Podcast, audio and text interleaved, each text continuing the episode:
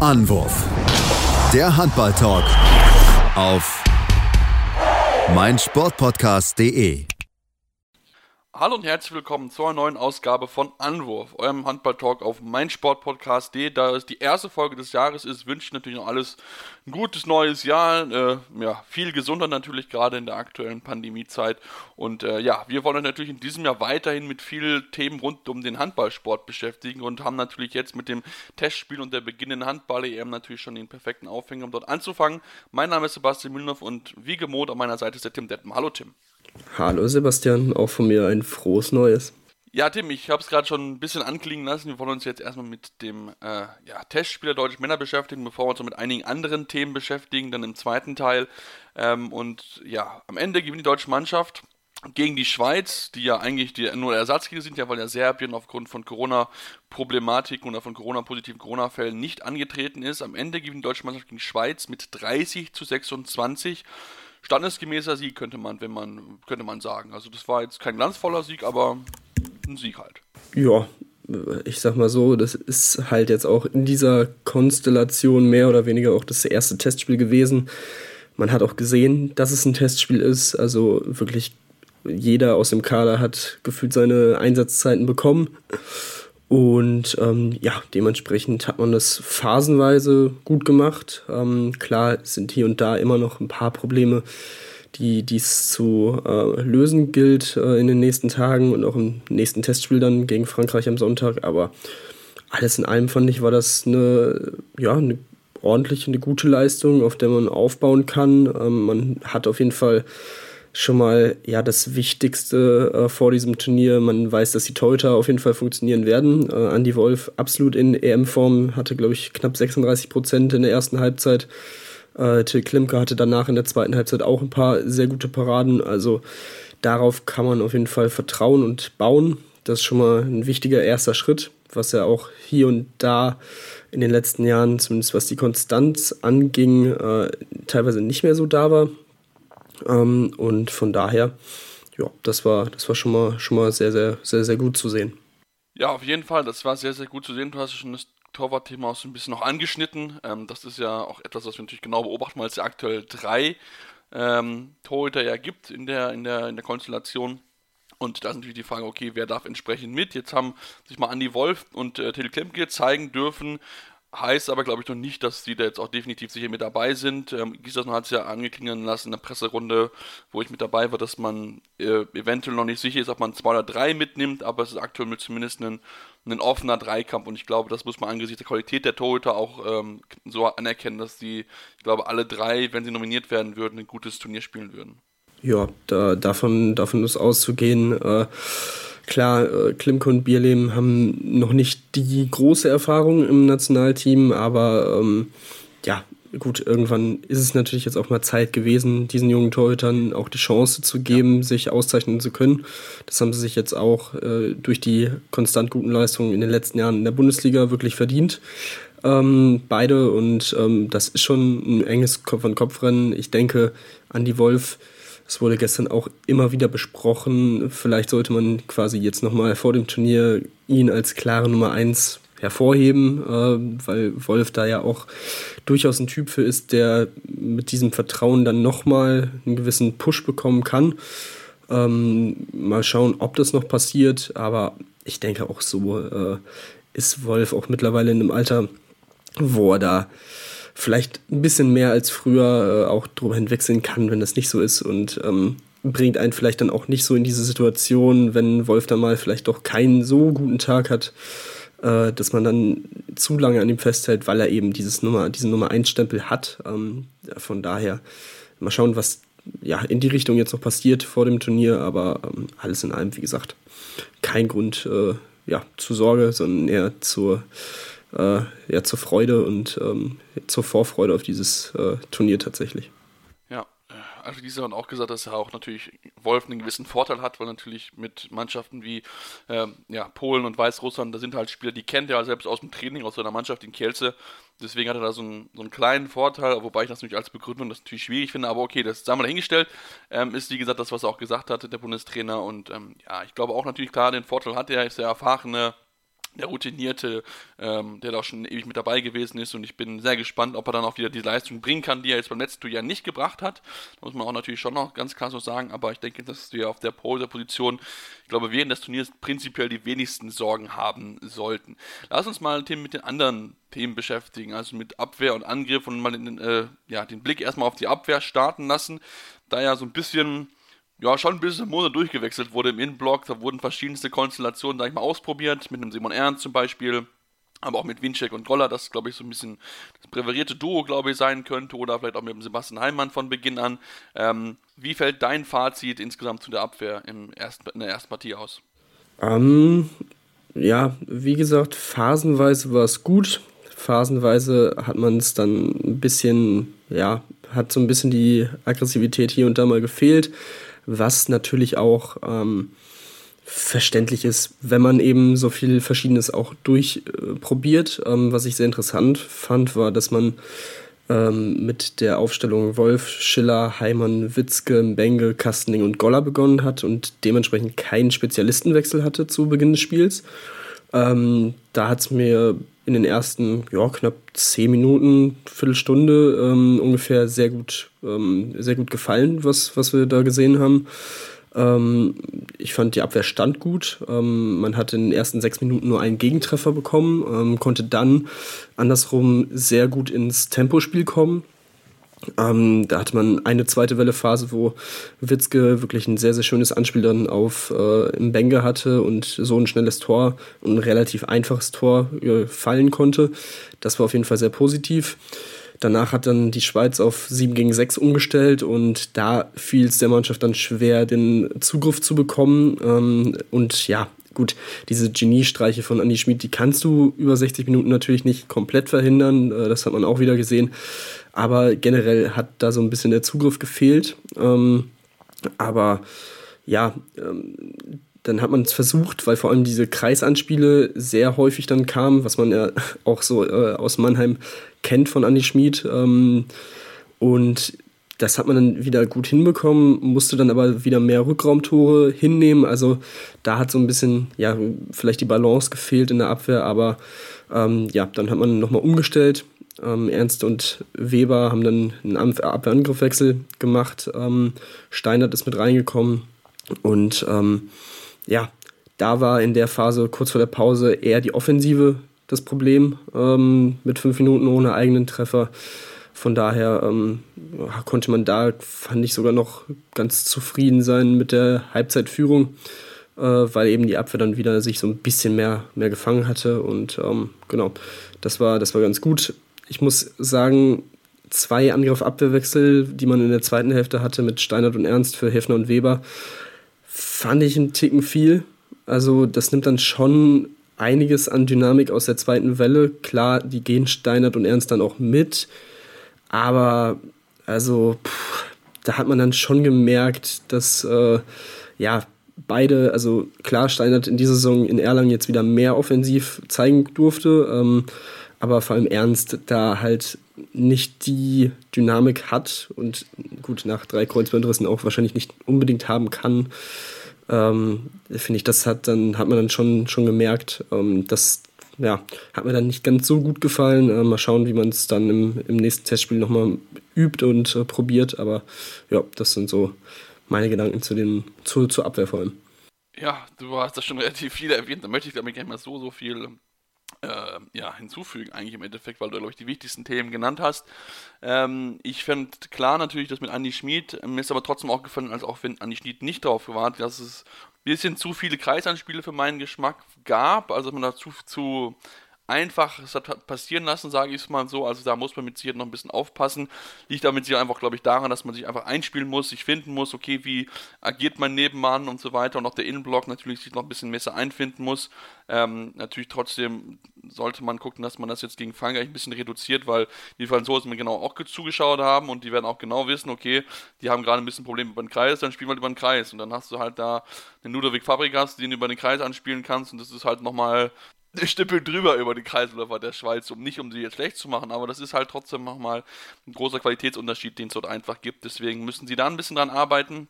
Da natürlich auch mit Blick auf die, auf die ja, wirklich auch ja, kräftigen Spieler, die dann noch kommen auf die bei, während der EM am Kreis. Also von daher muss man da noch ein bisschen zulegen. Ähm, ganz gut fand ich eigentlich auch diese 5-1-Variante. Ähm, hätte mir ganz ehrlich gewünscht, dass man es ein bisschen länger sieht als nur jetzt die acht Minuten hinten raus.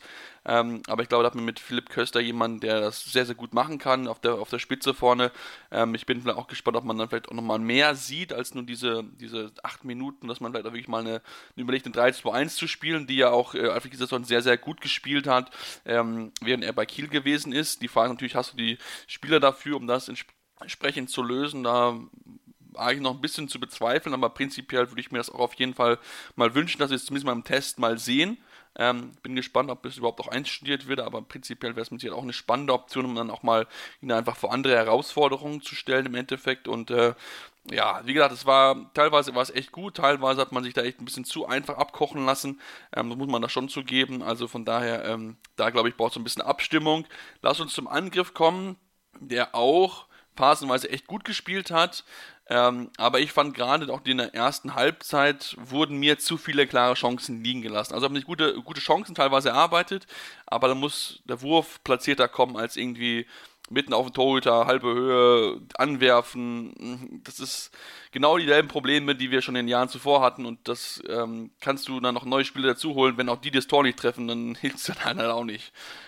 Ja, absolut. Also vor allem kurz vor der Pause die Phase, wo man fünf Minuten auch ohne eigenen Treffer blieb. Das lag nicht unbedingt nur an, an dem, also die Chancen waren halt da. Also das muss man, das muss man schon sagen. Ich fand, der Positionsangriff hat schon flüssiger gewirkt ähm, in einigen Phasen des Spiels, als man es jetzt so über die letzten Jahre gewohnt war, was schon mal, schon mal gut ist. Ähm, aber in der Phase vor allem eine wirklich nicht so gute Wurfauswahl, klasse Chancen nicht verwertet. Ähm, dazu, okay, klar hat sich Portner im Tor dann auch gesteigert, ähm, das muss man dann auch sagen. Da waren auch schon ein, zwei gute Paraden dabei, aber auch ein, zwei Dinger, wo man sagt, gut, wenn er da schon in der Ecke steht, muss man ihn nicht unbedingt auch dahin werfen. Ähm, aber ja, genau, also gut, es ist äh, auch da, das sind dann Sachen, gut, vielleicht weiß ich nicht, nach der, nach der Pause, nach dem Hin und Her jetzt auch, ähm,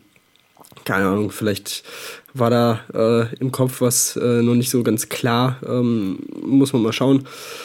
Aber wie gesagt, auch da kann man vieles Positives mitnehmen äh, aus, dem, aus dem Angriff. Hatte auch in der Schlussphase dann hier und da ein paar leichte Fehler und Unkonzentriertheiten, äh, sodass die Schweizer nochmal rangekommen sind, äh, zehn Minuten Verschluss auf ein Tor. Ähm, aber ja, alles in allem auch hier finde ich, ähm, wie gesagt, Witzke und Bengel haben das in der ersten Halbzeit hier und da immer mal wieder gut gemacht.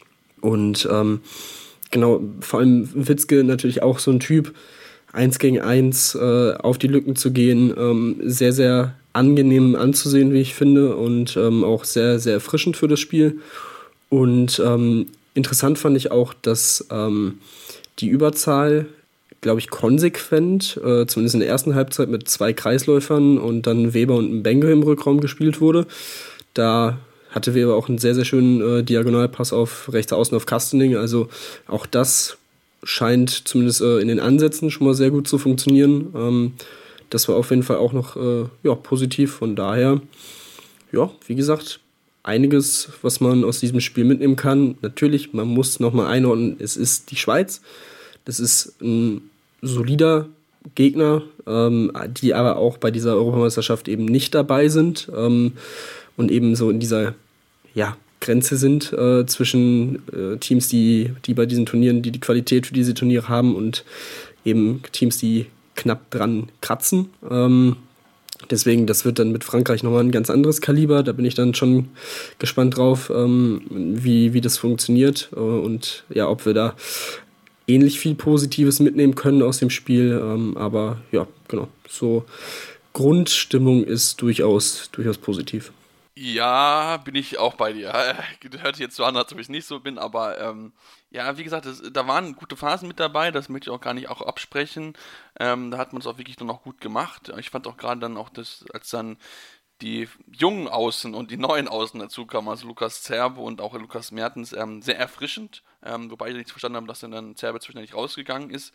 Ähm, aber insgesamt haben die das besser gemacht als, als ein Schiller und ein Kastening, die für mich dann, äh, wenn sie die Chance haben, zu sehr liegen gelassen haben, beziehungsweise Kastening hat mir das ein oder andere Mal zu sehr die Chance gesucht, obwohl dort eigentlich kein Winkel gewesen ist. Ähm, deswegen ja, es war, es war ganz gut, es war ganz lustig, man hat auch einige tolle Kombinationen gespielt, aber ich glaube, man hat auch gesehen, dass noch einiges einfach zu tun ist, dass sich noch einige Abläufe einfach einfinden müssen. Ähm, der, die Wurfgewalt aus dem Rückraum muss mir noch ein bisschen mehr äh, eingebracht werden. Ähm, da bin ich, da, da, muss noch was passieren auf jeden Fall. Ähm, ich fand überrascht, dass Philipp Weber so wenig Spielzeit eigentlich bekommen hat und dass man wirklich dann noch mehr andere Spieler hat ausprobiert.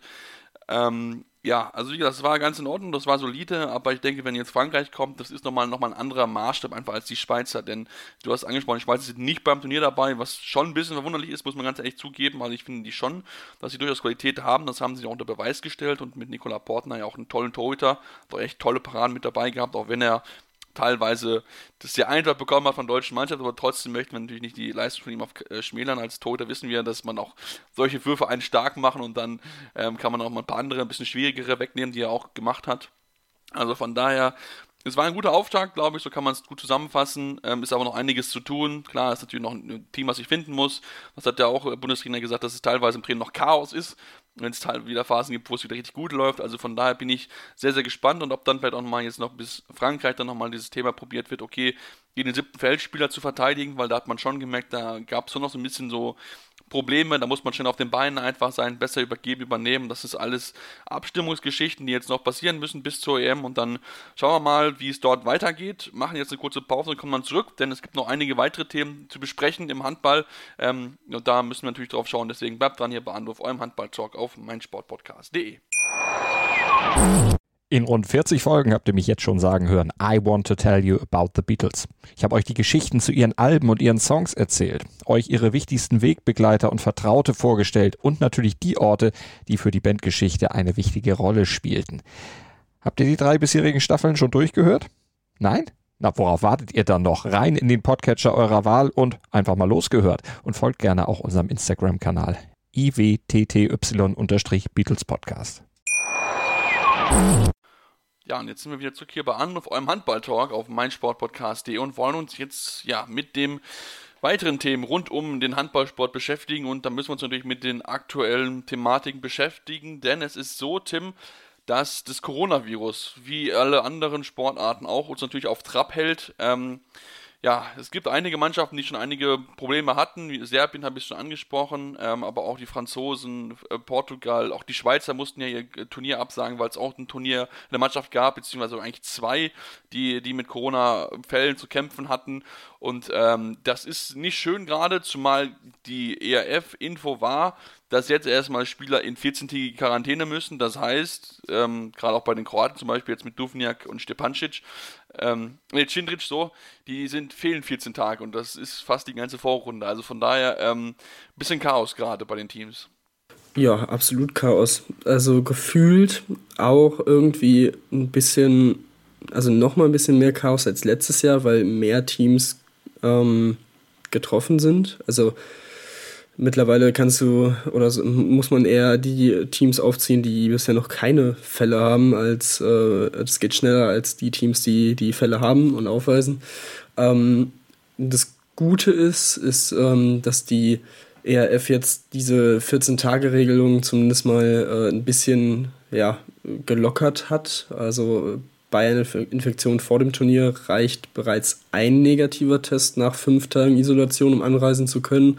Während des Turniers braucht man dann zwei negative PCR-Tests am fünften und am sechsten Tag. Ähm, dementsprechend, äh, ja, also das ist unter anderem für Duvniak, für Yannick Green von Dänemark, Urban Lesjak, Tobias Tulin äh, sehr, sehr wichtig jetzt gewesen, denn das heißt, dass sie in der Vorrunde auf jeden Fall dann auch noch äh, oder auf, auf einen Einsatz in der Vorrunde noch hoffen können. Äh, ähnliches gilt eben für, für Zindric, äh, zudem für die beiden Serben Radivojevic, Čupara.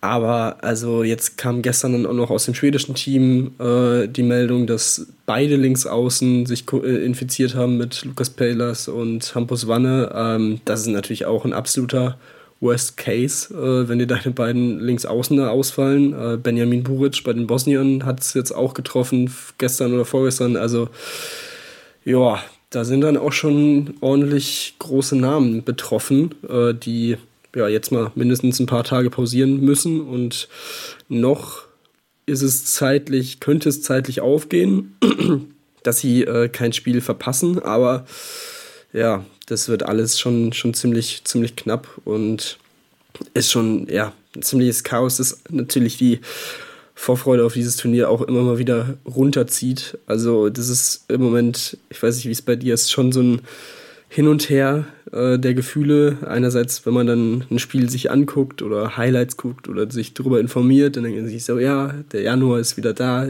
schön das Turnier, äh, auf das man sich immer wieder freut. Und dann liest du halt diese, diese Meldung von immer mehr positiven Tests und dann ja, zieht das Ganze die Stimmung dann schon noch ein deutliches Stück runter. Also das ist schon echt wieder, ja, absolutes Chaos.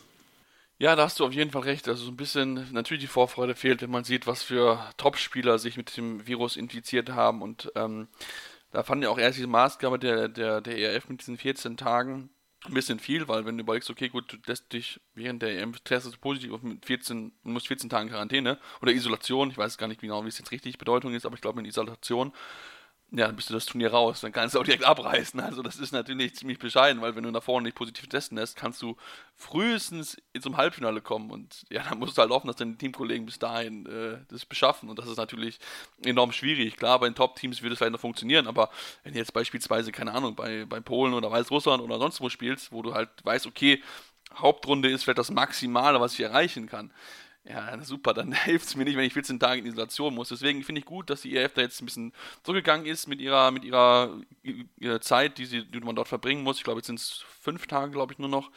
Ähm, also ja, es ist, es ist schwieriger, glaube ich, noch als im, im letzten Jahr, weil jetzt diese Omikron-Variante, die ja enorm, was man so liest, enorm schnell eine Infektion hat, auch wenn es milde Verläufere gibt, aber zumindest sehr infektiös im Endeffekt ist. Deswegen hoffen wir mal, dass alle möglichst gesund und alle da durchkommen und vor allem ganz, ganz wichtig, dass das deutsche Team bisher noch unbetroffen ist. Ähm, aber es hat man bisher in den allen anderen Turnieren auch geschafft. Ähm, Axel Krummer fand ich ganz lustig, hat sich als äh, Karl Lauterbach des deutschen Handballs verglichen, fand ich ganz lustig. Oder des DABs war es, glaube ich. Ähm, aber ja, es, ist, es trübt natürlich schon so ein bisschen die ganze Geschichte und ähm, ja, ich bin mal gespannt, inwieweit man doch jetzt bis zur EM-Beginn noch Fälle sehen. Ich hoffe natürlich sehr aus, aus Sicht der Tschechen, dass sie diesmal auch daran teilnehmen können und dass sie nicht wieder wie, wie letztes Jahr dann kurzfristig absagen müssen. Aber aktuell sieht es ja wohl ein bisschen besser aus, auch wenn sie auch da einen anderen positiven Test hatten. Aber bisher scheint es, dass sie antreten können. Das wäre natürlich für sie enorm wichtig. Ja, absolut. Also das wäre natürlich äh, wieder der, der Worst Case, wenn jetzt noch äh, tatsächlich Teams die Teilnahme absagen müssen. Ähm, es gibt ja anscheinend wieder diese, diese Nachrückerverfahren. Also die Schweizer, was ich so gelesen habe, scheinen das erste Nachrückerteam zu sein auf der Liste. Ähm, ähnlich wie ja auch schon im letzten Jahr, wenn ich es richtig im Sinn habe. Ähm, ja, hoffen wir mal, dass es nicht so weit kommt.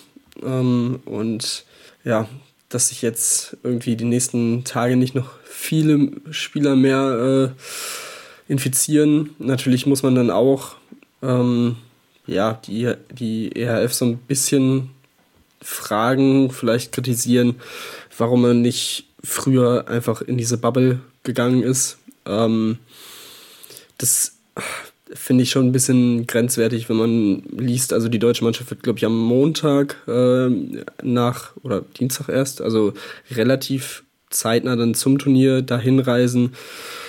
Ähm, weiß ich nicht. Also ich hätte es definitiv besser gefunden, wenn man einfach direkt in diese Bubble gekommen wäre. Ähm, es gibt auch einige EM-Teilnehmer, die untereinander jetzt auch test getestet haben oder testen wollten.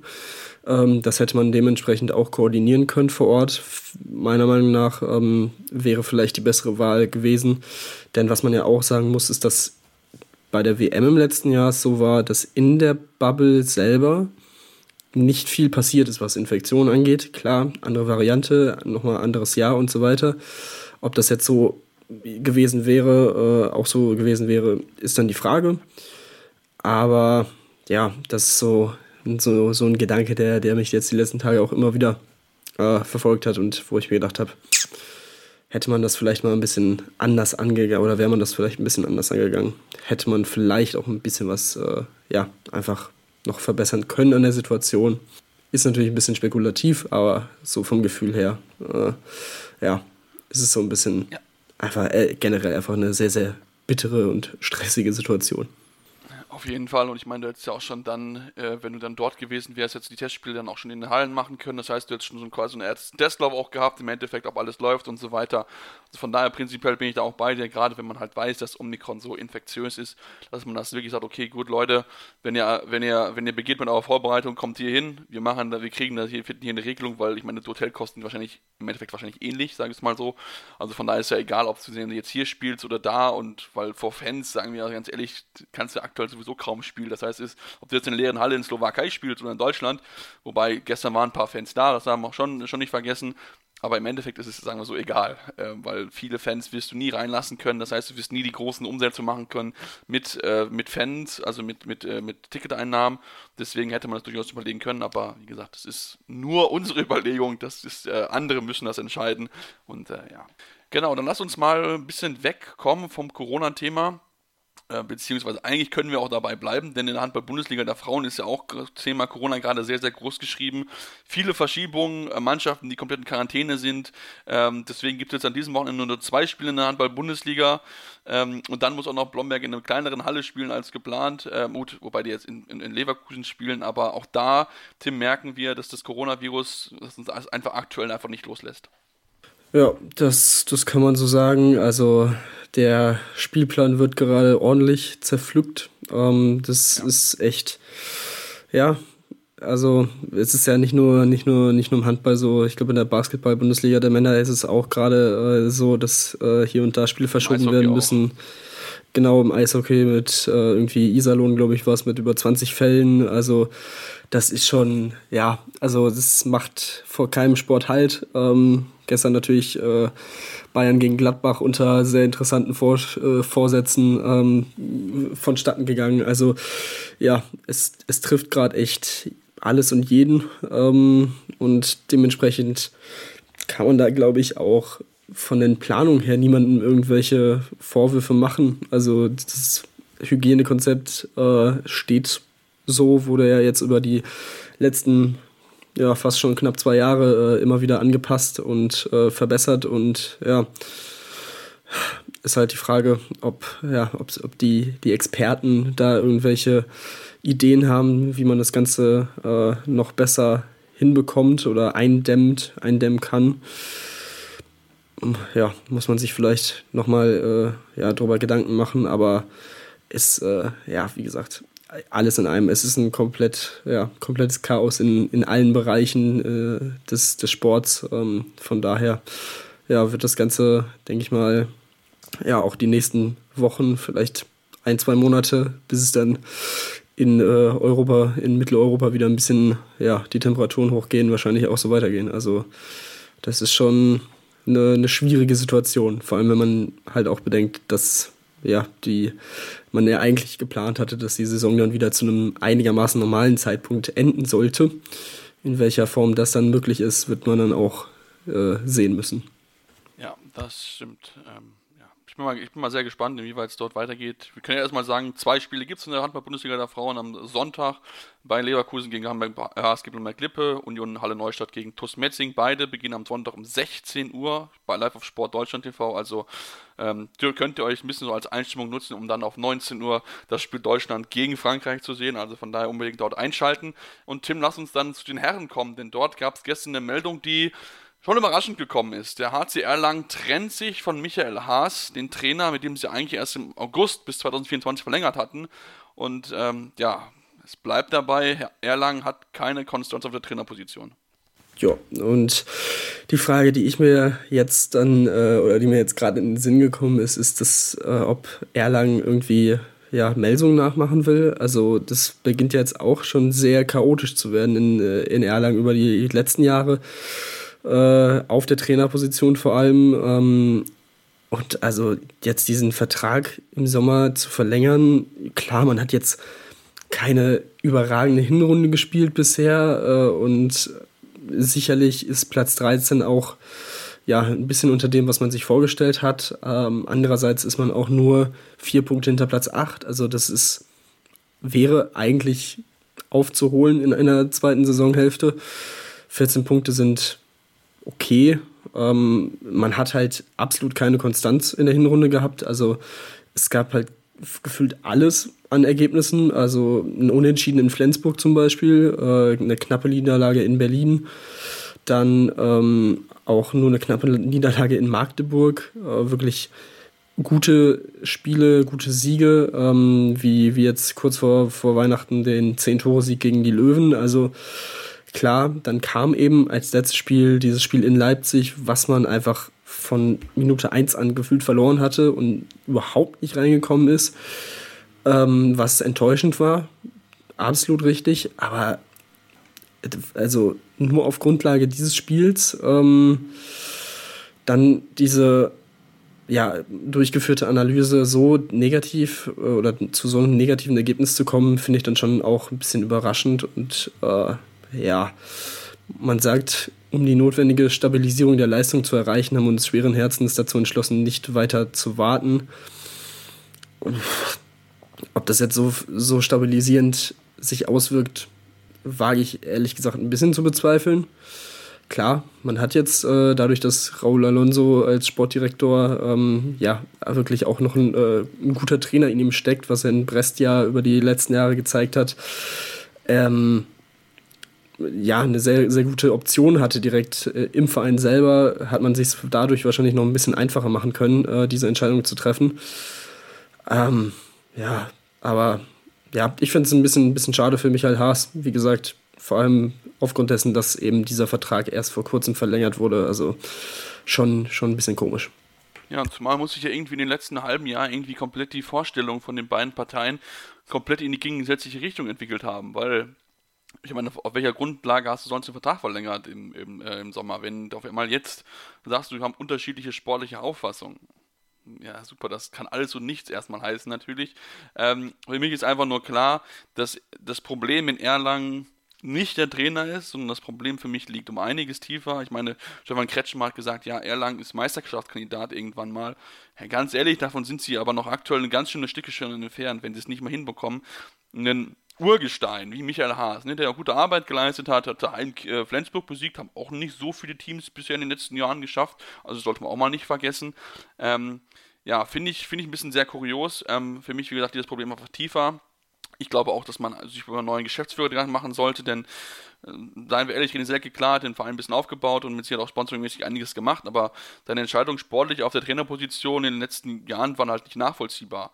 Und deswegen ähm, finde ich, sollte man sich jetzt da schon mal Gedanken machen, inwieweit man von der Struktur und auch von den Leuten, die hinter den Kulissen arbeiten, wirklich so gut aufgestellt ist, um den nächsten Schritt zu machen. Denn ich habe meine Zweifel, dass das wirklich der Fall ist, weil Trainer ist im Endeffekt immer der erste Dumme, sage ich es mal so. Also hört sich jetzt blöd an, aber im Endeffekt ist es meistens der erste Dumme. Klar, es gibt auch Trainer, die komplett schlecht sind und die es dann halt nicht hinbekommen. Klar, das kann natürlich auch passieren, aber ähm, meistens ist es nicht immer der Trainer der Schuldige, sondern da liegen die Probleme in der sportlichen Planung und auch in anderen Themen. Und deswegen ähm, bin ich sehr gespannt, ob da wirklich mal irgendwann mal ja, ein Aufwachen stattfindet und dass man mal merkt, hey Leute, das Problem ist nicht unser Trainer oder auch sonst was, sondern es ist, liegt tiefer. Und da muss man wirklich dann mal konsequent mal das Haus kehren, wie es so schön im Englischen heißt.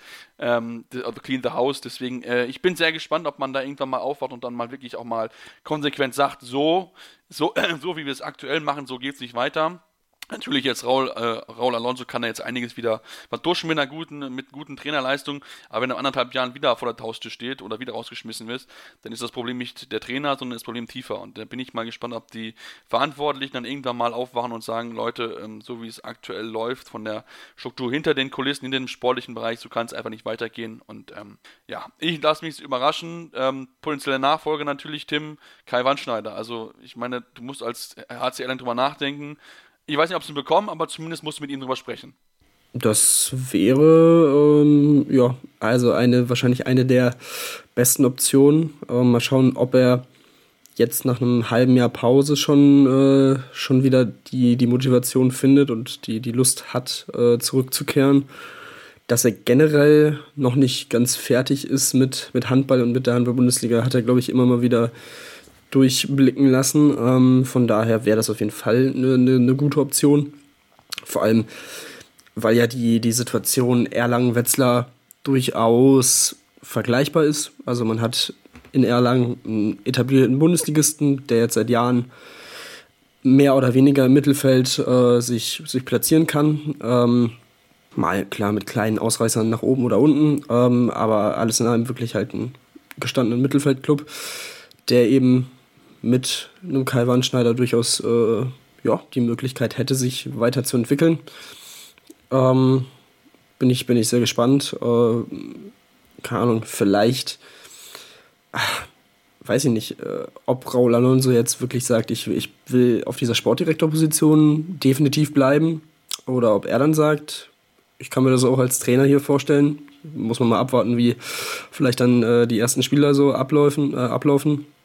Ähm, Wäre vielleicht auch noch eine, eine, Option. Da müsste man sich natürlich um einen neuen Sportdirektor kümmern. Vielleicht jetzt auch nicht so, äh, so perfekt.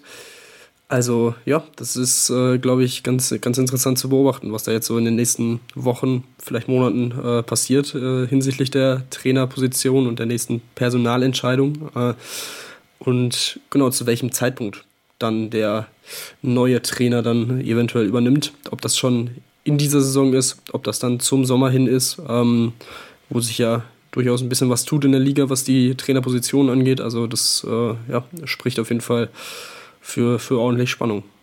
Ja, auf jeden Fall. Dann lass uns, Tim, noch zum Abschluss auf eine schöne Aktion zu sprechen kommen. Und zwar gibt es bei der Plattform Change, also das ist so eine Petitionsplattform, change.org, ähm, eine Petition von Füchsenfans, dass Silvio Heinefelder denn noch zurückkommen soll in den Fuchsbau. Ähm, schöne Geschichte, ich glaube nicht, dass es passieren wird. Ich kann es mir im Moment auch nicht komplett vorstellen. Das also es würde mich schon ein bisschen wundern. Andererseits, also Heinevetter Berlin an sich, das Bild, das passt äh, natürlich. Die Situation würde es anbieten, denn es wurde jetzt vor ein paar Tagen bekannt gegeben, dass Freddy Gens im Sommer wechseln wird. Ich meine, nach Bietigheim. Ähm, dementsprechend wird die zweite Torhüterposition frei im Sommer. Heinevetter braucht noch einen neuen Verein ab Sommer. Also, ne, das, es würde funktionieren ähm, und die, die Rahmenbedingungen an sich erstmal stimmen. Und ja, gut, also, wenn die Fans es äh, auf jeden Fall so positiv sehen, finde ich äh, ja generell schon mal sehr, sehr cool, sehr interessant. Ähm, könnte ich mir allein vom Gedanken her vorstellen. Ich habe es auch vor ein paar Wochen ja schon mal äh, ins Spiel gebracht ähm, als, als mögliche Rückkehr. Ähm, aber ja, ich weiß es nicht. Also, ich kann es mir im Moment irgendwie, irgendwie nicht vorstellen, aber irgendwie auch schon. Also, schauen wir mal, was, was daraus wird. Ich glaube jetzt nicht, dass die Petition an sich so viel bewirken wird, außer dass man äh, vielleicht äh, bei den Füchsen sich denkt, ah, okay, mhm vielleicht denken wir doch mal drüber nach, aber ja, dass, dass, äh, dass man jetzt aktiv deswegen äh, auf ihn zugeht, weiß ich nicht, ob das jetzt unbedingt äh, der Fall sein wird, aber ja, interessante, eine schöne Aktion. Mal gucken, was daraus wird. Ähm, und genau, ja, generell, Heinevetter, immer noch nichts Neues, wie gesagt, zu seiner Zukunft. Ähm, ich, bin, ich bin gespannt was, was da passiert und wo, wohin es ihn dann am Ende zieht. Und äh, vielleicht, vielleicht ja doch wieder zurück nach Berlin, wer weiß. Ja, das stimmt. Also ich bin auch sehr gespannt, wo es für ihn hingehen wird. Wie gesagt, es sind noch einige Planstellen, die offen sind. Ich bin mal gespannt, wo er am Ende landen wird. Ähm, und dann auf was die Berliner machen, indem sie ja Frederik Gens, auf den sie ja so große Stücke gesetzt haben, ja scheinbar noch lieber am ziehen lassen. Gut, natürlich äh, Vertrag, der ausgelaufen ist, aber ähm, hat ihn dann doch nicht überzeugen können, dann doch da zu bleiben. Ähm, der geht jetzt in die zweite Liga zu SGBBM Bietigheim. Vielleicht kommt er dann auch wieder zurück in die erste Liga. Das muss man mal schauen, wie die erste Liga dann, oder die zweite Liga, wie es dort aussieht, dann im Endeffekt um die im Kampf um die Plätze nach ganz oben. Und von daher, ja, war es das für die heutige Ausgabe. Uns gibt es dann nächste Woche wieder dann mit der Vorschau auf die Handball-EM. Das heißt unbedingt mal vormerken. Zudem gerne uns auch beim Kicktipp, da habe ich gerade einen Tippspiel erstellt folgen. Anwurf-EM. Findet ihr Ort, könnt gerne dann teilnehmen und gegen Tim und mich tippen. Mal schauen, wer am Ende die meisten Punkte sammelt. Bin ich sehr, sehr gespannt drauf auf jeden Fall. Und ähm, ja, ansonsten uns natürlich gerne weiterhin folgen bei den Podcasts eurer Wahl gerne mal eine Rezension erlassen, bei iTunes natürlich gerne 5 Sterne, auch gerne konstruktives Kritik geben, was können wir besser machen, woran können wir arbeiten und uns auch gerne folgen auf Twitter mit dem Handle ZMAR56 bei mir und bei Tim ist es Tim-Detmar23. Du uns gerne kontaktieren, mit uns in Kontakt treten, diskutieren über allen möglichen Themen, eure Meinung sagen zu Michael Haas, sind wir sehr offen für, vielleicht sind wir da noch zu kritisch, aber vielleicht gibt es auch eine andere Meinung, bin ich sehr gespannt drauf und ähm, dann hören wir uns dann nächste Woche wieder hier bei Anwurf, eurem Handball-Talk auf meinsportpodcast.de. Anwurf. Der Handball-Talk auf meinsportpodcast.de. Wie baut man eine harmonische Beziehung zu seinem Hund auf? Puh, gar nicht so leicht. Und deshalb frage ich nach, wie es anderen Hundeeltern gelingt, beziehungsweise wie die daran arbeiten. Bei Iswas Dog reden wir dann drüber. Alle 14 Tage neu mit mir, Malte Asmus und unserer Expertin für eine harmonische Mensch-Hund-Beziehung, Melanie Lippisch. Iswas Dog? mit Malte Asmus. Überall, wo es Podcasts gibt.